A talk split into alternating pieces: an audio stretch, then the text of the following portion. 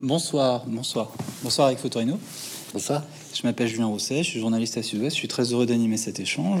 Euh, on est réunis ce soir pour parler de votre 14e roman, si j'ai bien lu les informations. En bien lu, vous avez bien lu. J'ai l'impression que vous l'avez beaucoup lu. Oui. Dans la couverture. Ah oui, oui, oui, je l'ai un peu massacré, votre livre. Donc, 14e euh, roman. Alors, on retrouve euh, des trames qu'on a identifiées déjà dans, dans, votre parcours ou dans votre œuvre. D'abord, la paternité. On va beaucoup en reparler ce soir. C'est les, deux protagonistes du, livre sont un père et son fils.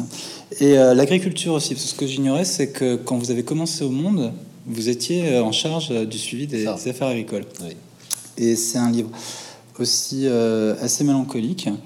Donc on va évidemment y revenir, mais juste avant, je vous présente en deux mots, sachant qu'on est ici à Bordeaux, dans une ville que vous connaissez bien, puisque vous avez passé une partie de votre... Je l'ai bien connue, on va dire. Je la connais moins aujourd'hui, mais je l'ai bien connue. Au Grand Parc.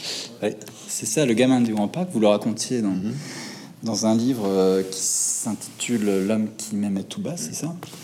Et euh, vous avez fait vos études de droit à La Rochelle, vous êtes passé par Sciences Po Paris, et euh, vous avez une grande carrière journalistique au Monde, où vous êtes resté, je crois, pendant 25 ans, c'est ça? 25 ans, oui. Que vous avez dirigé pendant 5 ans. Oui. Et évidemment, vous êtes essayiste et romancier, écrivain, euh, toujours aussi engagé dans le journalisme, mais un journalisme plus tourné vers les longs formats, on va dire, avec le 1 que vous avez lancé en 2014, Zadig, euh, un trimestriel. Absolument. Légende. Euh, il y a une, trimestriel aussi. Trimestriel aussi. Et j'en oublie un, c'est America. C'est America, voilà. qu'on a fait pendant 4 ans. Voilà. Et c'est terminé D'accord. Alors, Mohican, euh, donc là, pour ce, roman, vous nous emmenez dans le Jura, dans une campagne comme ça qui est euh, assez rude. Euh, c'est dur, dans le domaine des Soulaillants. Donc c'est une exploitation de 50 hectares, je crois, assez variée dans, ces cultures. Et c'est une exploitation qui appartient à la famille Dantôme depuis des générations. le le comment dire le, le, le, comment dire je, perds mes mots le l'homme qui s'occupe encore un peu cette exploitation c'est Brindantôme il a 76 ans il se mm. décrit comme une vieille carne euh, il est malade et euh, l'exploitation va pas bien euh, pour les raisons qu'on sait parce que c'est compliqué d'être paysan aujourd'hui on y reviendra aussi et par souci de sûreté économique et aussi peut-être pour se racheter une bonne conscience parce mhm. qu'il a beaucoup utilisé des pesticides, des, produits chimiques. Il finit par accepter qu'on implante 7 euh, ou 8 mâts d'éoliennes. au début, il y en a au début 3, puis il y a une possibilité voilà. d'aller au-delà. Euh, en contrepartie, je crois, de 50 000 euros par an, à peu ça. Hein. Donc, il accepte cette implantation. On a l'impression qu'il signe un peu un pacte avec le diable, quand mmh. même, quand, mmh. quand il accepte euh, finalement cette évolution de son exploitation. Et euh, son fils n'est pas d'accord. Son fils a une trentaine d'années. Il s'appelle Mo. C'est un agriculteur nouvelle génération qui est très sensible à l'écologie. Et donc au fil du livre, leur relation, elle évolue beaucoup. Entre eux, il y a beaucoup de pudeur, de mm. silence, d'incompréhension, de confrontation, parce qu'ils ne sont pas dans le même modèle agricole. Mais finalement, euh, la relation, elle se reconfigure un peu face à, à, l'arrivée de ces éoliennes, parce que rien ne va se passer comme prévu.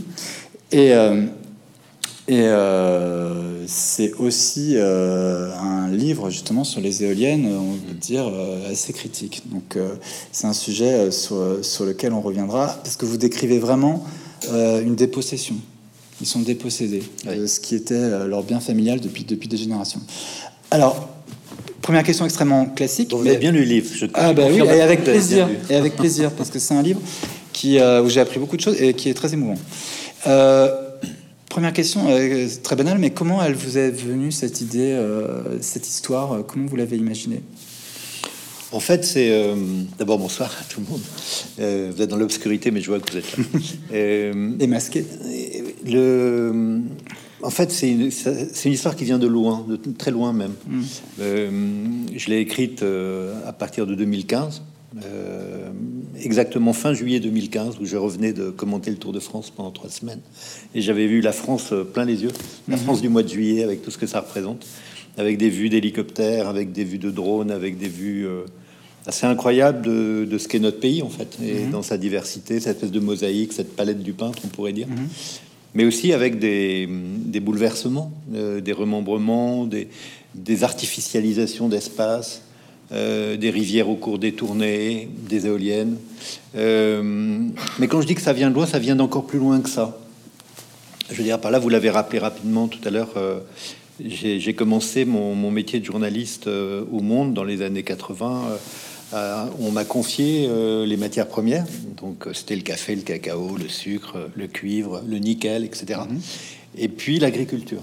Et, donc à cette époque-là, traiter de l'agriculture dans un journal comme celui-là, ça voulait dire traiter de l'agriculture française, bien sûr, mais aussi de l'agriculture européenne, de l'agriculture de l'autre côté du mur aussi, de ce qu'était encore l'Union soviétique. Donc j'ai fait beaucoup de reportages dans ce qu'on appelle aujourd'hui la Russie.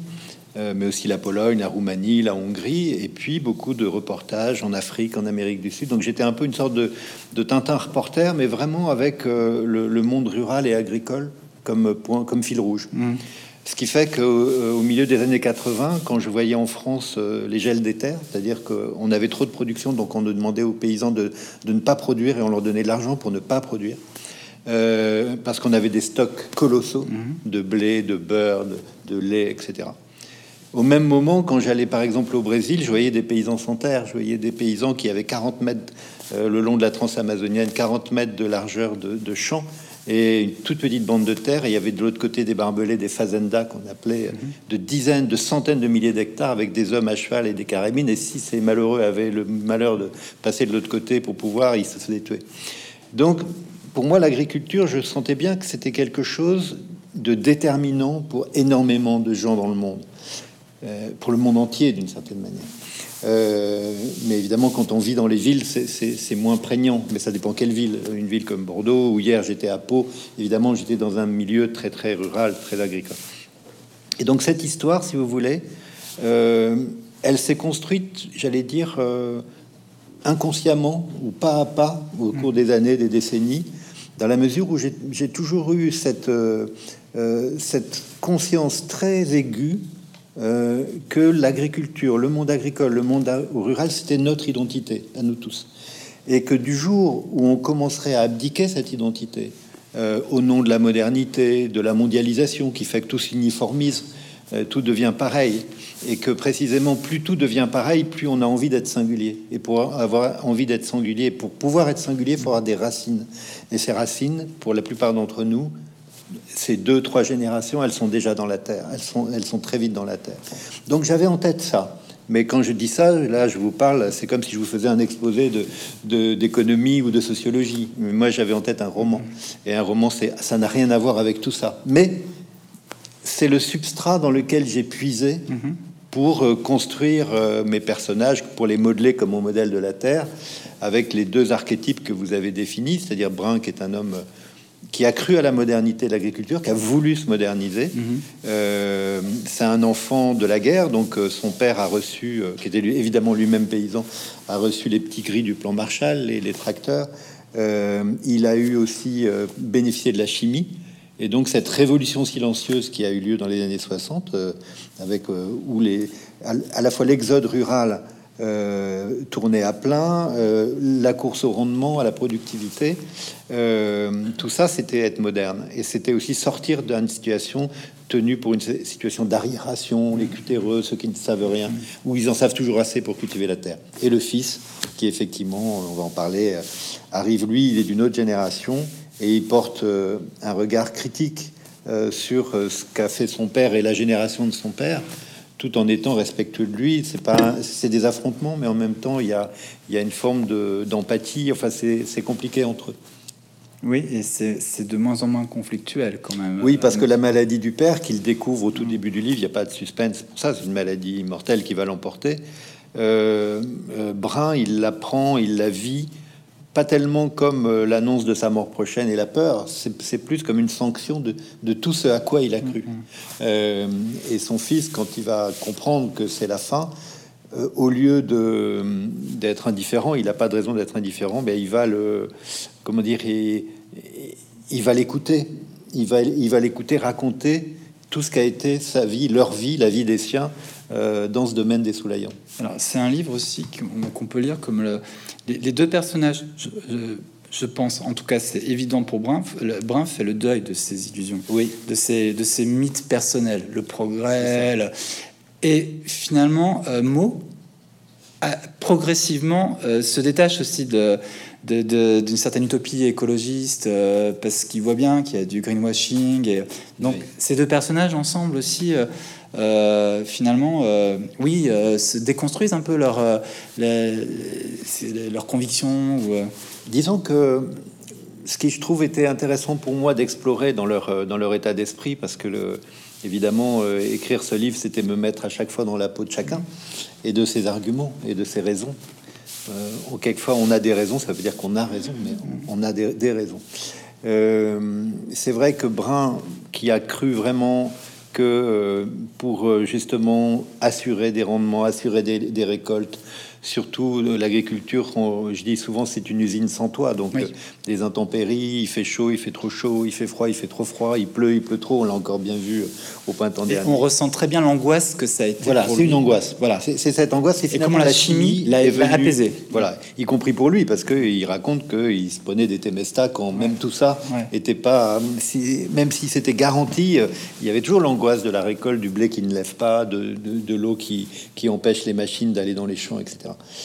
Et euh, effectivement, à la fin de sa vie, euh, il veut essayer, comme vous l'avez dit tout à l'heure, un peu de se racheter. Donc, euh, il est plus proche d'une d'une agriculture qui pourrait faire place à des pratiques plus propres, plus, plus et en particulier donc ces énergies. C'est pas de l'agriculture, mais c'est de faire venir mhm. ces mâts d'éoliennes. On parle de troupeaux d'éoliennes, on parle de fermes d'éoliennes. Donc la sémantique est intéressante parce que elle donne l'impression que ça fait partie mhm. finalement. On a des cochons, on a des éoliennes. Bon. Mhm. Et puis euh, le fils, lui, il est à front renversé parce qu'on pourrait croire qu'il est écologiste, puisqu'il est écologiste, mais il n'a pas une étiquette. Je dis jamais d'ailleurs qu'il est écologiste. Je, je, je, décris ce qu'il pense, je décris ce qu'il fait, et on peut en déduire qu'en effet, il est sensible euh, à ce respect plus grand du rythme des saisons, de la nature, de, l'alchimie qui se passe entre un homme et une terre au moment où il la cultive ou où il la prépare. Eh ben, lui, il, va être très opposé aux éoliennes. Alors qu'on, quand je dis c'est à front renversé, on pourrait penser que c'est mhm. plutôt euh, le père qui serait contre et le, fils qui serait pour. Non, c'est pas comme ça. Et ce que je veux essayer de, faire passer à travers ça, c'est, de montrer que euh, on n'est pas dans la caricature. C'est-à-dire, c'est des problèmes complexes et qu'ils n'ont pas une réponse évidente, mécanique qu'on pourrait comme ça inférer. Mais c'est pas binaire. Non, hmm. non, parce que c'est humain et, l'humain, bah, il a ses contradictions et c'est ça qui est intéressant. Je pense que quand, par exemple, euh, le, père Brun qui a laissé des terres euh, au sommet de plutôt sur les hauteurs de l'exploitation à son fils, il va voir comment il, cultive un champ et, il voit des, repousses et, il voit des qu'il n'a pas déchaumé. Il comprend pas que il comprend pas. Il dit mais ta terre est sale. Hmm, hmm. Euh, et quand le fils il dit mais la terre doit se reposer, il, lui répond mais moi est-ce que je me repose? Donc euh, évidemment il y, a, toujours à un moment donné un conflit sous-jacent. Mais quand euh, ils vont faire le vélage d'un petit veau, là ils se retrouvent sur des gestes et qui partagent sans, sans qu'il y ait beaucoup d'échanges entre eux, en tout cas verbaux. Mais donc il y a une sorte d'éternel et puis il y a aussi les, les voies que chacun veut prendre. Alors vous le, constat que vous dressez sur la situation des agriculteurs est quand même est assez noir. Hein, euh, et euh, ils sont sans illusion. Euh, j'ai noté ce, ce, passage où Maud dit Mon père ne veut pas se l'avouer, mais nous sommes déjà morts. Et lui, un peu plus que les autres. Mm. les éoliennes, c'est la dernière arme qu'ils ont trouvée pour nous éliminer, nous les paysans. Quand le béton aura éventré nos terres, quand nos paysages seront devenus des usines en mouvement, nous aurons disparu à jamais. Mm. Donc c'est un jeune homme qui finalement c'est que ça, la vocation qu'il embrasse est sans issue. C'est-à-dire que je ne serais pas aussi radical parce que je pense que c'est aussi un livre d'espérance et la fin, euh, qu'on va pas dévoiler, mais mm. la fin montre qu'il y, a un possible qui, se dessine devant lui. Simplement, c'est vrai que lorsqu'il assiste à assez impuissant euh, à ce qu'est la déliquescence économique de leur exploitation, euh, quand son père lui dit finalement euh, le, blé ou le porc euh, coûte moins cher que la sueur qu'on verse et coûte moins cher que du papier toilette dans des grandes surfaces, dans des, hypermarchés, on comprend bien que cette perte de valeur de leur travail Et, je pense dans le monde paysan, la valeur cardinale, c'est le travail. C'est on travaille et on, gagne sa vie parce qu'on travaille. Et, là, il voit bien qu'il se tue au travail et que ça va les tuer tout court. Et, donc, euh, et que ce qu'on leur a fait miroiter avec ces éoliennes, c'est une sorte de miroir aux alouettes. Qu'est-ce que c'est un miroir aux alouettes? Quelque chose qui tourne d'ailleurs, et, avec euh, justement ces morceaux de miroir qui, font qu'on se perd et, on se fourvoie.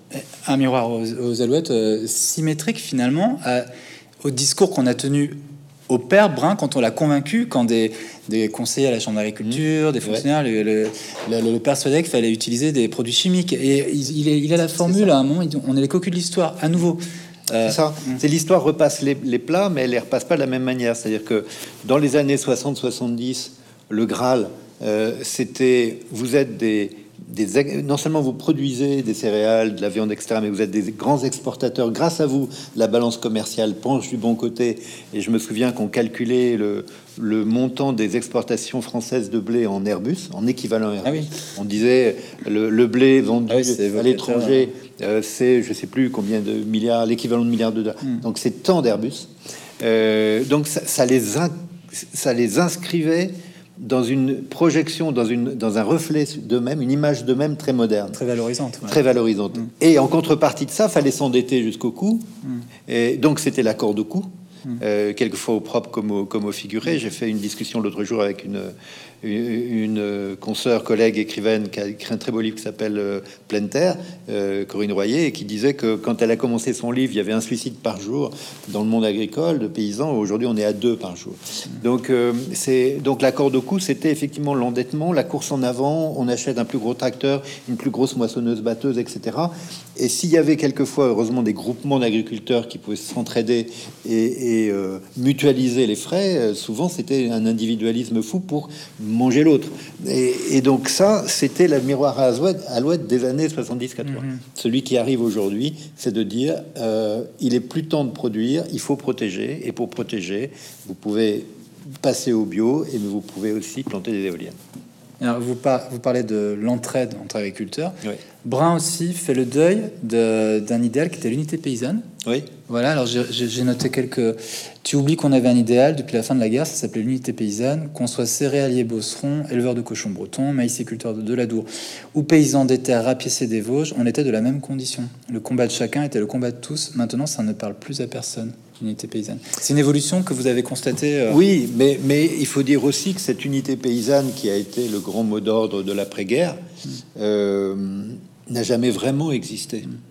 C'est-à-dire que l'unité paysanne, c'était les, les, syndicats majoritaires, enfin à l'époque le syndicat majoritaire, qui s'appelle toujours la FNSEA, euh, et qui finalement fait penser à la, la, chanson de Boris Vian, les généraux qui déclarent la guerre et qui la font pas. C'est-à-dire que mm. les petits paysans, eux, c'était un peu les fantassins de ces grosses organisations. Donc on les mettait en avant, mm. on les faisait euh, amener avec leur tracteur du purin à les déverser dans les cours de ferme des mm. préfectures, dans les cours des préfectures, etc.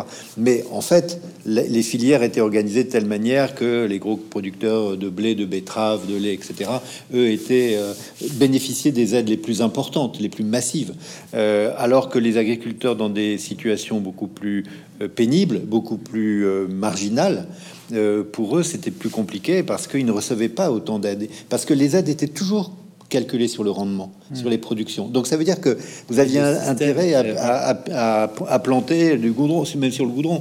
Donc c'est là que je pense que l'agriculture ça s'est emballé. Je pense que il faut pas faire d'anachronisme. Je veux dire par là aujourd'hui, si on disait ceux qui disent les agriculteurs sont des pollueurs, je pense qu'ils ne comprennent pas une chose, c'est que après la guerre, s'ils n'avaient pas produit comme ils ont produit, en France, on aurait encore crevé de faim. Mmh. Euh, si on avait fait euh, du bio tel qu'il aurait pu exister, bah, euh, d'abord il n'y aurait pas eu les rendements suffisants et il y aurait ceux qui auraient pu se nourrir, c'était ceux qui avaient de l'argent. Donc je pense qu'il ne faut pas être jugé avec ce qu'on sait aujourd'hui, mm-hmm. les pratiques d'hier. Mais ça, c'est vrai pour l'agriculture, c'est vrai pour beaucoup d'autres mm. choses. Euh, mais en l'occurrence, dans, dans, Mohican, c'est vrai qu'il y a ce regard que j'ai voulu essayer de, de, faire saisir. Euh, il y a toujours une sorte de surplomb sur le monde agricole, mm. euh, qui est de, une forme de mépris, une forme Même de, de jugement, de culpabilisation, etc. Et donc, c'est vrai que lorsque dans les années 50, 60, 70, euh, ils y sont allés fort sur la chimie et sur la motorisation, ça a permis effectivement que la France devienne une grande puissance agricole mondiale. Mm-hmm. Elle était à un moment donné quasiment euh, euh, deuxième exportateur mondial de, céréales. Et après, d'ailleurs, elle a reculé, elle doit être aujourd'hui au cinquième rang. Mais cette espèce d'enjeu économique avait aussi une, une, racine idéologique, c'est-à-dire que euh, au moment de la guerre froide, l'Union soviétique, c'est Stakhanov, c'est l'homme de fer, euh, et les Américains vont nous aider, nous, à, à développer l'homme de terre, si j'ose dire, c'est-à-dire le, le, paysan, l'agriculteur, plus que le paysan d'ailleurs. Et, comme dans les pays euh, ouvriers, les pays du communisme, on avait, je dis quelquefois, le, marteau avait écrasé la faucille, mmh. la contrepartie, en réaction, euh, en Europe, on voulait développer la politique agricole commune, ça a été ça. Mmh. Euh, même si après les Américains l'ont moins soutenu parce qu'ils ont compris que c'était aussi tourné contre eux. Mmh. alors que, donc, toute cette période, on peut dire qu'un paysan euh, se résume à, je produis donc je suis. Hmm. Mon identité est un tonnage, hmm. rien d'autre. Et au tournant des années 80, là, au contraire, enfin au contraire, on commence à avoir un discours écologiste euh, assez brutal. Euh, je me souviens de Brice Lalonde, ministre de l'Environnement, qui dit, c'est lui le premier qui dit, vous, agriculteurs, vous êtes des pollueurs. Et donc, parce que les nappes phréatiques, euh, parce que les, les haies qui sont, euh, euh, voilà, tout ce qu'on connaît, le lestivage des terres, etc. Et puisqu'on commence à respirer des produits chimiques. Donc, c'est là que je pense qu'il y a une fracture qui se dessine. Et au lieu d'aider l'agriculture à se réorienter vers l'écologie, ou des pratiques en tout cas, comme on dit, plus durables, etc toutes les institutions, que ce soit le ministère de l'Agriculture, mais aussi la politique agricole commune, ont continué comme une machine aveugle mhm. euh, à encourager le productivisme. Donc, euh, il n'y avait aucune raison euh, de, de, diminuer les, les, les, épandages de produits chimiques, etc. Alors, c'est maintenant, quand on voit l'INSERM, par exemple, qui sort un rapport au mois de juin encore, qui, qui montre de façon encore plus nette la relation entre pesticides et cancer, que évidemment euh, on commence à se dire il faut vraiment arrêter ces pratiques.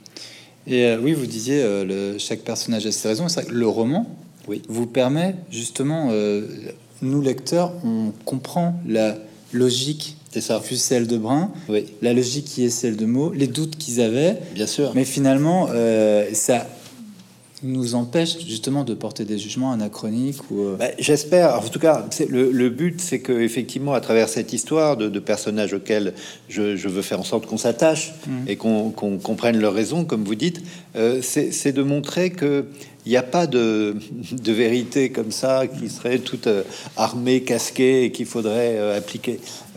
c'est plus compliqué que ça parce qu'il y a à la fois le souci de une exploitation agricole, c'est une entreprise une entreprise, si elle gagne pas d'argent, elle meurt. Mm-hmm. Et ils, sont, ils en sont à ce, à ce moment-là de, la vie de leur exploitation.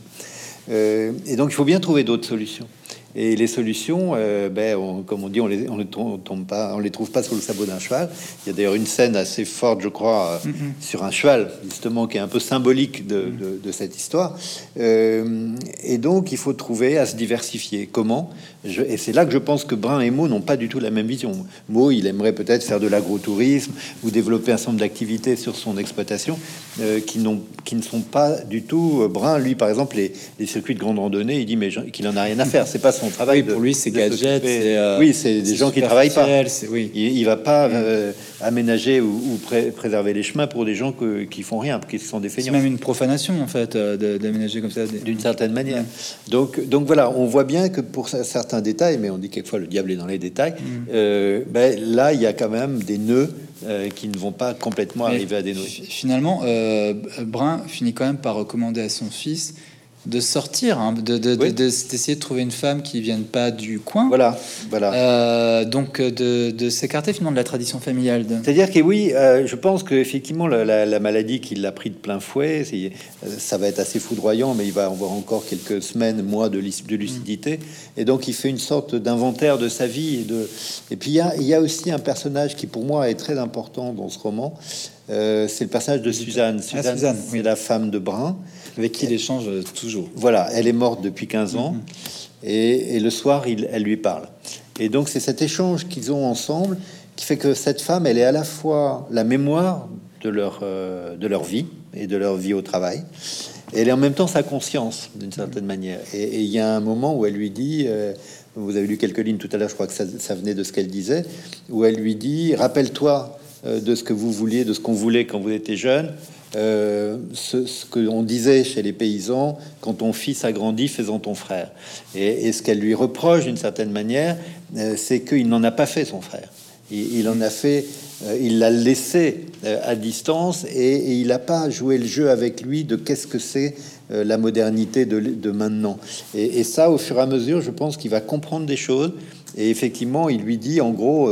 Ne nous ressemble plus ou, ou fait venir quelqu'un qui ne nous ressemble pas, c'est ça qui nous donnera la chance, peut-être qui donnera la chance à cette exploitation euh, de se projeter dans l'avenir et d'avoir vraiment une, un avenir. Alors, vous avez dit en effet que Suzanne recommande à Brun de faire de mots un frère. Oui, Leur relation passe progressivement de la paternité à la fraternité. oui. C'est une évolution qui vous paraît intéressante dans la relation père-fils, l'idée de, avec le temps, de l'envisager plus comme une fraternité que comme un... Ou- Oui, parce que euh, ça enlève ce lien un peu hiérarchique, Mhm. subordonné, que, que, évidemment, euh, qui est naturel pendant très longtemps. Mais à un moment donné, euh, je pense que tout le savoir de Brun, euh, il devient pour l'essentiel caduque Ouais. au regard de, des, des, des enjeux. euh, Et il en est que conscient. sont- voilà, et il en est Mhm. conscient. Et, et il est conscient aussi, et je pense qu'ils vont se retrouver euh, avant sa fin, avant sa mort, tous les deux, euh, c'est quand ils voient le chantier d'éoliennes. Parce qu'un chantier d'éoliennes, c'est pas une théorie, c'est quelque, c'est des camions toupies qui arrivent, euh, qui défoncent les chemins pour faire des routes, qui éventrent la terre, qui mettent 900 tonnes de béton, 900 tonnes de béton, 900 tonnes, euh, comme socle. Euh, sans parler des, des centaines de tonnes de ferraille qui viennent par-dessus, des trois mâts, enfin du, du mât en trois morceaux qu'il faut acheminer. Donc tout ce qui a été le, le côté un peu euh, marqueterie de cette exploitation va être soudain dominé par ces immenses engins euh, qui tournent. Alors, en effet, là, c'est une description euh, très marquante dans le livre. Vous, vous décrivez précisément l'emprise du chantier, Mm. comment euh, ça défigure en fait l'exploitation, parce que nous on voit les mâts, mais euh, vous, vous venez de le dire, hein, il y a tout ce qui tout ce qui accompagne. Voilà, il faut tracer, il faut il faut il faut enterrer des canalisations, il faut Ouais, éventrer les terres, faut il y a des voilà. Euh, alors on va, on, va on va arriver au sujet des éoliennes parce que c'est je voulais vous interroger sur ce point qui est parce qu'on a bien compris que vous aviez un regard critique sur les éoliennes, mais avant ça il y a, il y a aussi une, une- un- une scène euh, qui m'a paru euh, très intéressante, c'est la, la- la scène dans laquelle euh, le, un certain Rieux, directeur du projet, ouais. vient pour convaincre Brun de, bah, de- de- de- d'adhérer à son projet d'implantation des éoliennes. Et on sent alors à la fois chez lui du, du mépris, mais qui s'en rend même pas compte. Et euh, parce qu'il a, il est aveuglé par sa bonne conscience. Euh, en tout cas, moi, c'est comme ça que je l'ai lu. Euh, par exemple, alors il dit à Brun, en produisant de l'énergie propre, une, élec- une électricité pure et sans aucun déchet, vous préserverez la planète jour et nuit. Fini les accusations d'agriculteurs pollueurs. Donc, il sait parfaitement Ouais. le poids de la culpabilité qui. Bien sûr. Et il dit aussi, vous l'avez, cité tout à l'heure, imaginez que vous allez planter de grands arbres. Les documents officiels parlent de fermes ou de troupeaux d'éoliennes. Vous voyez, on reste sur un terrain familier pour l'agriculteur que vous êtes. Donc là, vous nous dites attention à la bonne conscience. Mais oui, parce qu'effectivement, on dit quelquefois l'enfer est pavé de bonnes intentions, peut-être le paradis aussi, mais euh, qu'est-ce qui se passe? C'est que cette- ce promoteur, qu'est-ce qu'il veut? Il a identifié un territoire avec des gens en situation de faiblesse euh, économique et aussi de, comme vous dites, de culpabilité. Donc il va leur tenir, enfin lui tenir, parce que c'est Brun qui le reçoit, Mo veut pas être là, il lui tient un discours double. Il lui dit, grâce à ces éoliennes, vous allez vraiment, ce sera la modernité d'aujourd'hui, donc vous serez quelqu'un, un pionnier. Il dit, vous allez être un pionnier du département, parce qu'il n'y a pas d'éoliennes dans le département à l'époque. Euh, vous serez un pionnier. Euh, vous allez euh, préserver la planète, donc vous n'aurez plus cette réputation. Vous allez vous laver de cette réputation d'agriculteur. Grâce à nous. Voilà. Même un jour, il y a eu un panneau devant chez Brun, il y avait marqué agriculteur parce qu'il avait pondu et donc il y avait le U en rouge du- sur le mot. Euh, donc, il comprend bien que ça, ça peut lui parler. Et d'autre part, donc il le flatte en disant vous vous rendez compte, vous allez être un, oui, un pionnier. Et d'autre part, euh, il lui dit bon, bah alors il y aura un bouquet de la mariée et puis euh, il y aura, euh, voilà, vous aurez tant par éolienne. Donc en gros, ça fait 50 000 euros dans l'année. Et Brun s'écrit, c'est pas une éolienne, c'est une planche à billets. Mm. Et donc évidemment, il l'attrape aussi là où il est faible. sa faiblesse économique. Voilà. Donc c'est à la fois il, il, il, lui, il le dessine très beau. Il, il lui dessine un, un, portrait beaucoup plus flatteur que celui qui pollue. Et en même temps, il lui dit en plus, vous pourrez continuer d'une certaine manière à, à, produire ailleurs, puisque vous aurez ces éoliennes qui, après tout, c'est des grands arbres. Et évidemment, Brun, quand même, qui est pas idiot, lui dit Vous avez déjà vu des arbres de 150 mètres euh, Et euh, parce qu'après, il va plus loin. Euh, Rieux, qui effectivement le méprise un peu, il répond aussi à des messages dans son hmm. téléphone. donc il parle, mais l'autre, Brun croit qu'il lui parle, mais non, il lui parle pas, il parle à son hmm. téléphone. Bon, il y a une scène comme ça où on voit bien qu'il le traite mal. Hmm. mais en même temps, il fait attention quand même de, de, piquer là où il pense que ça peut avoir des effets positifs pour, euh, pour le contrat. Et puis, il y a ces fameuses lignes en caractère 6, que c'est du tout mhm. petit euh, en bas du contrat qu'il faut lire. Il y a une ligne notamment qui est de dire que si au bout de trois éoliennes, ça va bien, on peut en planter qui ne font pas 150 mètres, mais 180 mètres. Ils sont piégés. Voilà. Hmm. Alors, les éoliennes, euh, s'il y a eu un retournement, les éoliennes, il y a quelques années, on le percevait globalement de manière assez favorable. Énergie renouvelable, alternative au nucléaire, au charbon, au pétrole. Euh, là, il y a, les éoliennes ont très mauvaise presse. Vous, vous avez une position sur, le, sur ce sujet? Euh, Alors, Je crois qu'il y en a 8000 en France, j'ai fait quelques oui, recherches. 8 ou 9 000, oui, Aucune dans l'ex-Aquitaine, c'est une région vierge d'éoliennes. En revanche, pas mal en en Charente, en, oui, oui, bah, près de chez la moi, vers La Rochelle, je peux vous dire que j'en ai beaucoup. Alors ça, quand elles ont quand même des avantages les éoliennes, bien sûr, euh, parce qu'elles polluent assez peu comparativement à d'autres. Euh, d'abord, il faut quand même dire que moi j'ai commencé à écrire ce livre en 2015. Hmm. Euh, et j'ai tout de suite mis ce Rieux, les éoliennes, parce que pour moi, c'était pas tant de savoir si j'étais pour ou contre les éoliennes, c'était de montrer que par les éoliennes, on touchait vraiment un air euh, très sensible qui était de dire euh, est-ce que des paysans ils sont modernes ou c'est des, des, indécrottables cutéreux qui, qui sont réactionnaires, euh, qui sont non seulement conservateurs mais réactionnaires contre le progrès? Donc l'éolienne vient là pour pour. Et deuxième chose, est-ce qu'elle est une, une, promesse de salut économique, de conversion économique? Voilà. Sur les éoliennes en tant que telles, pour ce qui me concerne, euh, quand je remonte de Bordeaux à Paris et que je vois des éoliennes le long des autoroutes, j'allais dire ça me fait ni chaud ni froid. Euh, c'est, euh, je les vois là, elles font partie du décor, font partie du paysage. On est souvent dans des dans des zones, notamment quand on arrive dans la Beauce, des zones très productives, justement presque d'agriculture industrielle. Mhm. Donc de mettre des éoliennes à côté d'agriculture industrielle, ça me, en tout cas, j'ai pas de rejet de ça. Euh, mon interrogation, elle est plus de savoir euh, est-ce que combien il en faut pour vraiment sérieusement euh, contribuer à la transition écologique et, se passer d'une partie de, la de l'énergie nucléaire. En revanche, dans l'histoire que je raconte dans le Jura, dans ces petites exploitations avec des paysages somptueux, mmh. je pense, à titre personnel, mmh. que mettre des éoliennes là, c'est criminel. Mmh. après, et surtout les raisons pour lesquelles on les met là. Euh, après, c'est vrai que quand vous avez une éolienne, deux éoliennes, trois éoliennes, bon, quand vous en avez 10, 15, alors là, ça change beaucoup de choses parce que le paysage n'est plus du tout le même. Mhm. Euh, vous avez une sorte de phénomène d'encerclement mhm. euh, qui commence à agir. Vous avez effectivement la faune sauvage, notamment les migrateurs, etc., qui commence à être menacée. Ça ne veut pas dire que c'est un, c'est pas un holocauste. Il faut pas non plus exagérer. Mais quand même, quand vous voyez des documentaires sur le cimetière des éoliennes en Californie, par exemple. Vous voyez des, milliers d'éoliennes euh, rouillées, euh, arrêtées, etc., qui ont été abandonnées. Euh, et bien, trois mois dans l'année, l'État doit bloquer les pales pour que les migrateurs puissent passer sans, se faire, sans faire la viande hachée. Mm-hmm. Donc il y a quand même effectivement un certain nombre d'inconnus sur le, le, seuil critique d'occupation du territoire par des éoliennes pour l'ensemble de la faune. Après, euh, je raconte à un moment donné, euh, pour, pour euh, mot, une de ces vaches meurt, puis un veau, ne sait pas pourquoi. Et le vétérinaire qui vient ne sait pas pourquoi. Mais simplement, il lui dit, il y a eu dans un autre département la même chose, on venait de planter des éoliennes. J'ai pas inventé ça. C'est effectivement, il y a des cas, mais ça veut pas dire que c'est les éoliennes. Il faut être très prudent. Euh, on est dans une époque où on ne sait pas où est la vérité sur le plan sanitaire, scientifique. On voit bien qu'on dit un peu tout et n'importe quoi. Mais ce qui est certain, c'est que ça change des écosystèmes. Est-ce que ça les change à la marge ou est-ce que ça les change de façon plus profonde?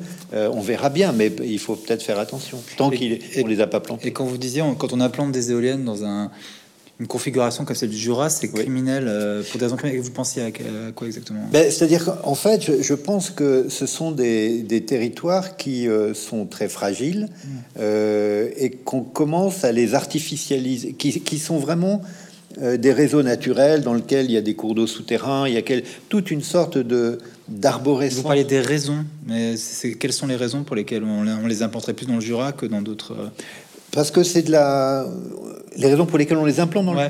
ben, parce qu'en en fait, il y a des, il y a c'est une moyenne, c'est des moyennes montagnes, donc euh, il y a du vent. Les vents se prennent euh, beaucoup plus facilement mmh. euh, sur des hauteurs, mmh. donc que sur du qu'au niveau de la mer. D'accord. Quand c'est au niveau de la mer, on les met dans la mer. Mmh. Mais mais là, dans le Jura, par exemple, c'est vrai que les problématiques que j'ai vues, parce que je, je, voulais quand même me rendre compte de ce que c'était, c'est que ça, c'est vraiment ça défigure un paysage, et aussi en plus de ça, alors après certains vous dire mais non c'est beau, c'est beau les mais euh, objectivement, on, met des corps étrangers mm. avec ce béton, cet acier, etc. pour 19 ans. il n'a jamais été prévu de savoir exactement ce qui serait fait au bout de 19 ans. Mm, mm. Et 19 ans, ça va vite. Hein. Euh, donc, ce sera quoi après? Est-ce que EDF ou Engie ou je sais pas qui dira, mais oui, bien sûr qu'on va enlever le béton J'y crois pas trop. Euh, alors donc ça veut dire que ce sera, si on enlève le mât d'éolienne sur ces plateformes de béton, on va construire des maisons. On va construire quoi?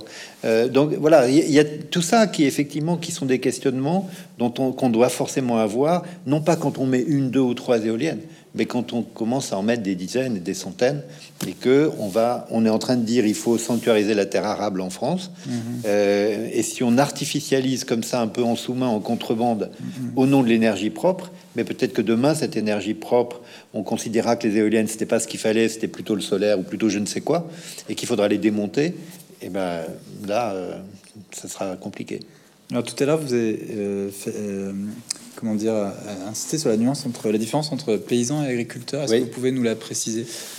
Alors, c'est quelque chose d'un peu subjectif, ou euh, même si euh, l'étymologie est pas la même, parce que le, paysan, c'est vraiment celui qui, s'occupe d'un pays. À un moment donné, il y a euh, Brun apprend à son fils que on cultive un journal. Et il dit mais qu'est-ce que c'est que cultiver un journal? Ben, Un journal, c'est c'est la superficie de terre que euh, un homme peut labourer et cultiver en une seule journée.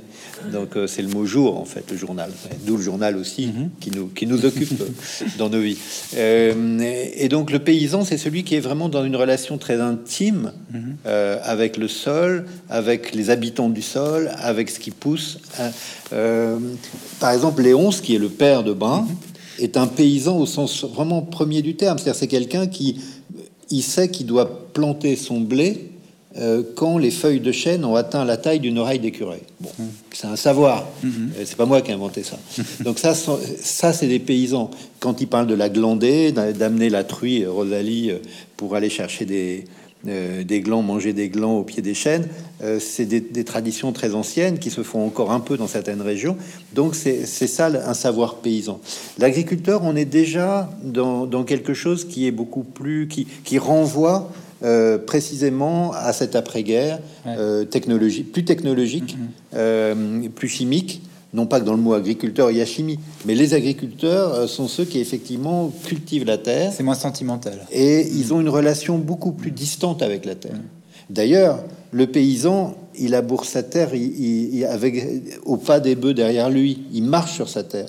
Un agriculteur, il ne marche pas sur sa terre. Un agriculteur, il est juché en haut d'un tracteur, il, la toise. Et c'est pas du tout la même chose. Mm, mm. Et, donc voilà. Après, on pourrait mettre, faire un tableau et puis dire voilà, l'agriculteur, il a une relation mécanique, euh, chimique, plus artificielle. Mm. la terre est comme un capital qu'on doit faire fructifier. Pour un paysan, la terre, c'est sa mère. Voilà, c'est pas pareil. Est-ce que vous trouvez que dans la, littérature française, on parle beaucoup des, paysans. De la... Il y a Marie-Hélène Lafont qui est une référence, bien sûr, évidemment. Bien sûr. Bon, alors l'idée qu'on a tous, c'est que non, on n'en parle pas beaucoup, mais finalement, est-ce que c'est pas une idée reçue? Est-ce que oui, parce que Serge Joncourt l'an dernier a écrit Nature humaine. Et je pense que on peut pas dire que ce soit une des veines dominantes de la société, de la littérature française, c'est clair. Euh, mais euh, on est resté sur des grands romans, on est resté sur La Terre de Zola mhm. ou sur Les Paysans de Balzac, euh, on est resté sur des, textes aussi de Barjavel sur, mhm. sur la Terre. mais ces dernières années, et cette année, cette année, on voit quand même plusieurs romans, celui de Corinne Royer sur Pleine Terre, sur ce, cet éleveur qui, était harcelé par l'administration, qui, a fui euh, et que les gendarmes ont, recherché pendant neuf jours et qu'ils l'ont abattu finalement. Ils l'ont tué comme un, comme un malfaiteur. Mmh. Euh, c'est quelque chose qui s'est passé en France en 2017 et ça a donné lieu donc à ce livre.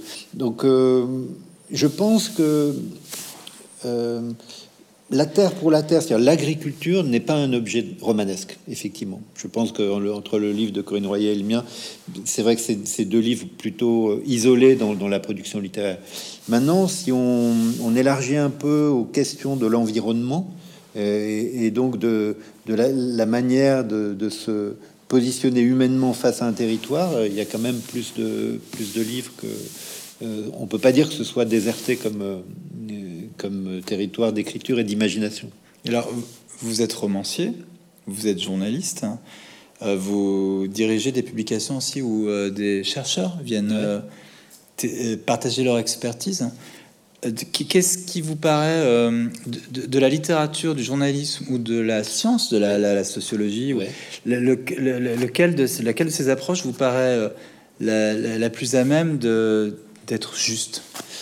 Ah, c'est une question intéressante parce qu'effectivement, moi, je, je, pense que je me suis toujours senti au fond de moi d'abord un écrivain qui mhm. faisait du journalisme pour se nourrir.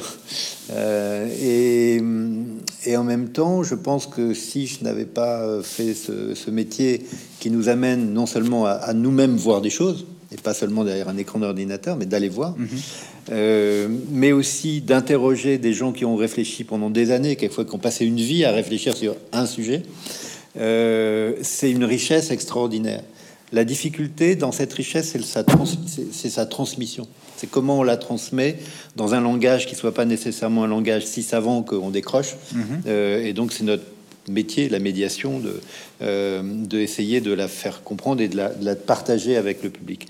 Pour moi, si vous voulez, et ça va peut-être pas vous surprendre, mais le roman, c'est l'art majeur. Mhm. Je veux dire par là que dans un roman, on peut être euh, imprégné, pétri de tout un tas de savoirs, de, de savoirs livresques, euh, que je dois par exemple à Fernand Brodel, que j'ai jamais connu, ou à Henri Mandras, que j'ai bien connu et que j'ai souvent interviewé, par exemple, pour prendre deux figures intellectuelles, l'un historien, l'autre sociologue. Euh, dans Mohican, il y a, ils y sont, même s'ils sont, je parle jamais d'eux, ils sont jamais cités, mais ils y sont, donc ce qu'ils m'ont apporté. il y a beaucoup de mes reportages en France et ailleurs sur l'agriculture qui m'ont beaucoup imprégné. Très bien. Donc tout ça est là. Hmm. Mais si vous voulez, pour moi, le roman, l'art du roman, quand il est réussi, c'est pas toujours réussi. Euh, je dis toujours, euh, un bon roman, c'est quand on montre pas ses notes. Et hmm. c'est-à-dire que, d'une certaine manière, qu'on voit pas le travail. Que, ben, voilà, vous lisez une histoire, vous êtes de plein pied, c'est le cas de le dire, avec cette famille, avec le froid du Jura, avec euh, une nature incroyablement euh, débordante, à la, fois euh, spectaculaire avec ses combes, avec ses reculés, ses falaises, etc., avec ses, sources souterraines, puis ces animaux qui passent, qu'on voit passer, etc.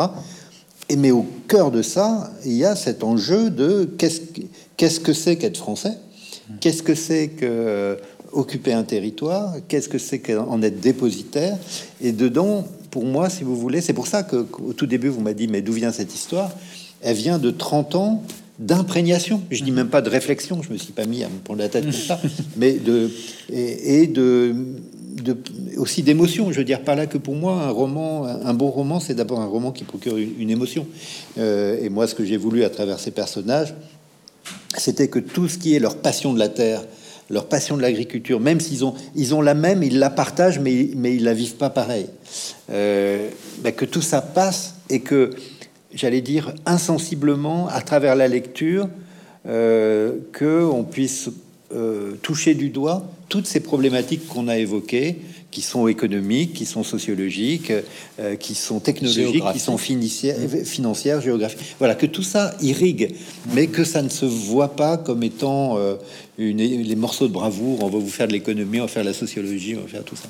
Voilà, donc pour moi, le journalisme a une vertu formidable qui est de d'explication et de, et d'aller témoignage, et de terrain et de montrer. Mhm. Euh, le, les chercheurs, que, qui soient, euh, j'ai pris ces deux exemples de Brodel et de Mandras, que moi j'ai lu et relu leurs livres, L'identité de la France pour l'un, La fin des paysans pour l'autre en particulier, qui sont des livres d'une richesse incroyable, euh, avec beaucoup d'exemples aussi très concrets. Il faut pas croire que ce sont des choses intello au sens abscon du terme, non pas du tout. Et, eh ben, et pour moi, le, je pense que quand il reste un grand livre, souvent c'est un roman, parce que il s'incarne et on peut s'identifier. Et l'émotion. Et vous voyez, depuis euh, un mois que, que, Mohican est paru euh, et que j'ai fait comme ça des, rencontres ou, que j'ai reçu des courriers euh, chez Gallimard, beaucoup de lecteurs me disent Mais vous avez raconté l'histoire de mes parents, ou vous racontez ah l'histoire de mon frère, mm-hmm. et, et vous racontez mon histoire. Parce que contrairement à ce qu'on pourrait penser, vous avez des agriculteurs qui lisent euh, et qui lisent beaucoup, euh, surtout dans les périodes où justement ils sont pas dans les travaux des champs, etc. Mhm. Euh, et donc ça, si vous voulez, c'est ça qui permet à un moment donné peut-être de faire cette jonction, j'allais dire, entre le rat des villes et le rat des champs, mais entre ceux qui ne sont pas dans le monde paysan, mais qui peuvent, à travers Mohican, saisir quelque chose qui leur échappe, et ceux qui sont dans cette problématique-là, qui y saisissent quelque chose de l'ordre de la reconnaissance. Hmm. Voilà. Et euh, alors, vous décrivez aussi la fin d'un monde, et euh, vous disiez tout à l'heure que l'agriculture, elle est déterminante en fait dans le, le, rapport qu'on a avec l'identité du pays, oui. l'identité de la France. Oui.